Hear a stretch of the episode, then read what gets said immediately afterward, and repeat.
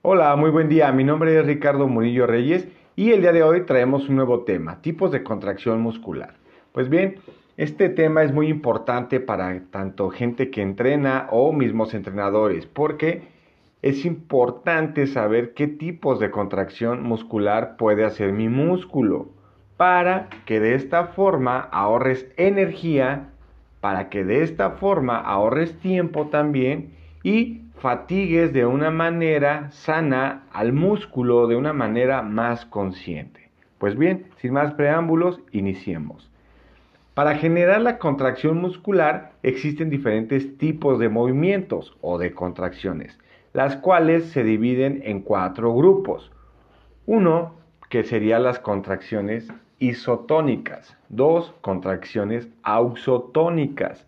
Tres, contracciones isométricas. 4. Contracciones isocinéticas.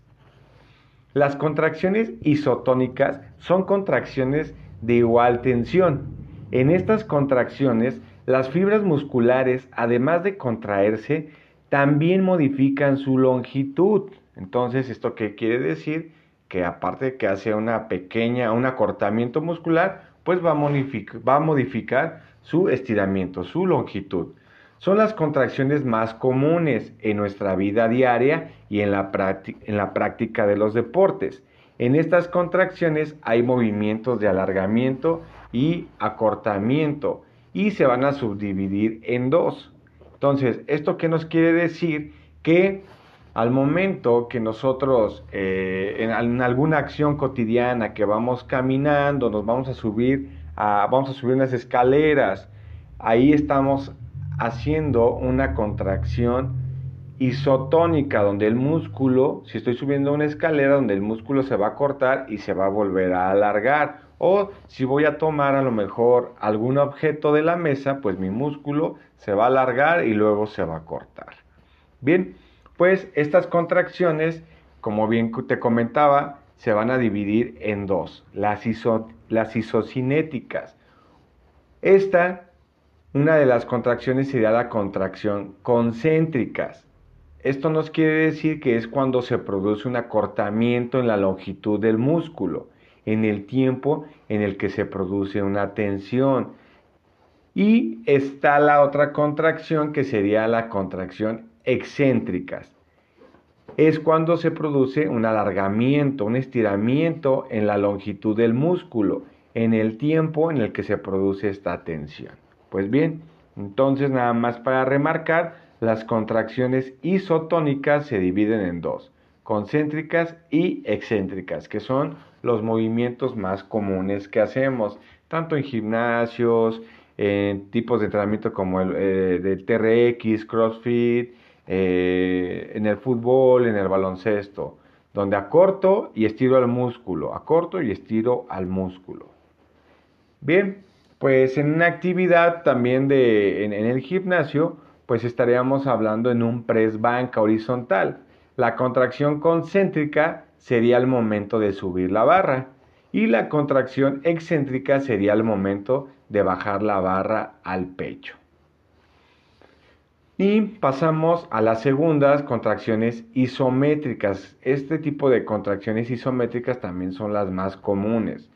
El ejemplo también es cuando hacemos la plancha, la plancha común que nos piden, donde recargamos antebrazos, espalda recta, ligeramente cadera arriba, piernas estiradas y hacemos la plancha isométrica.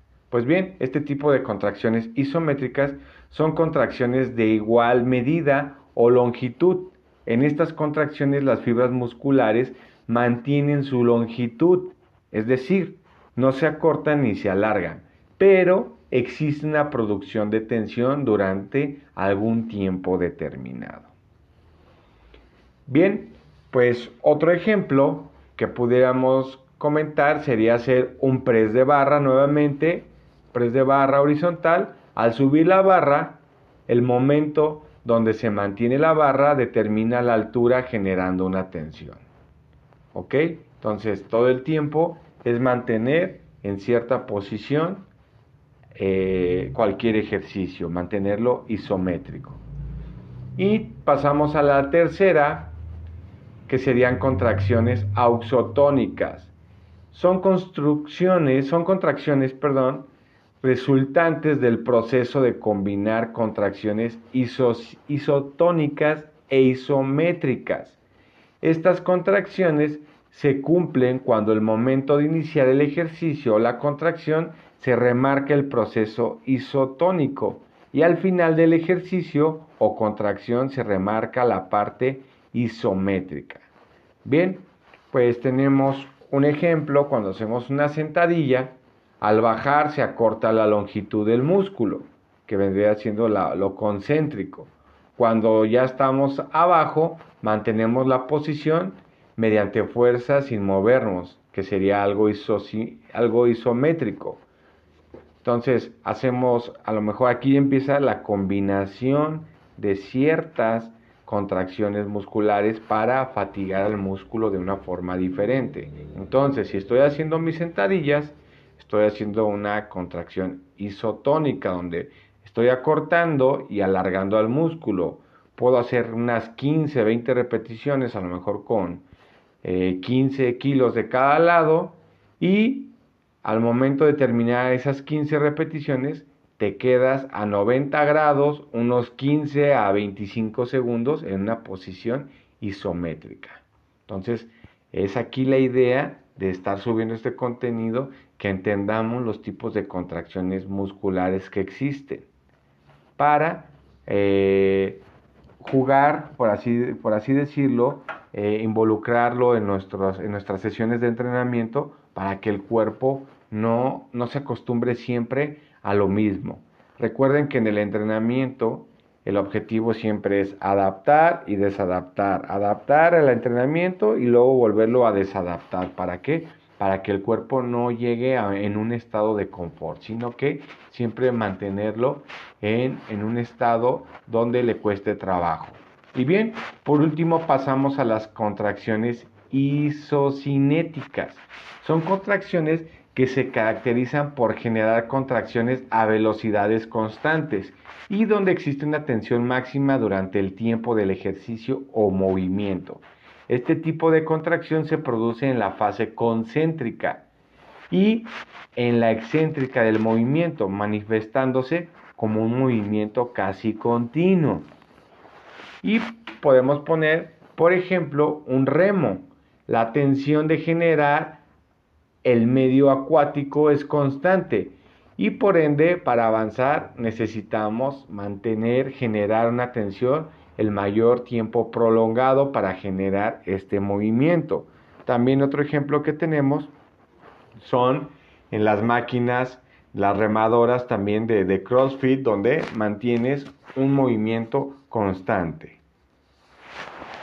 Bien, pues nuevamente haciendo un poco de, hincapié que es importante que nos metamos a investigar un poco más sobre este tipo de contracciones musculares para que ustedes en sus sesiones de entrenamiento las puedan aplicar y puedan desarrollar eh, este tipo de, de contracciones para que su músculo, te digo nuevamente, no se adapte siempre a lo mismo, porque normalmente siempre estamos en las isotónicas donde acortamos y alargamos al músculo.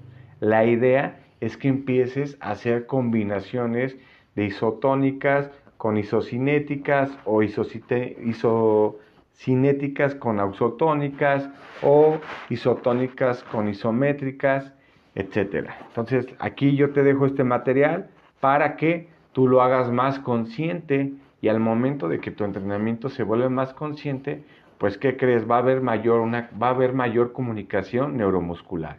Y eso es lo que se busca siempre en la corteza cerebral, para que cuando salga la información hacia los músculos, pues los músculos eh, se fatiguen, te digo nuevamente, de una manera diferente. Pues bien, de mi parte, por el momento sería todo. Y muchísimas gracias por tu atención. Espero me ayudes a compartir esta información y que esta información le llegue a más personas. Muchísimas gracias, que tengan un excelente día.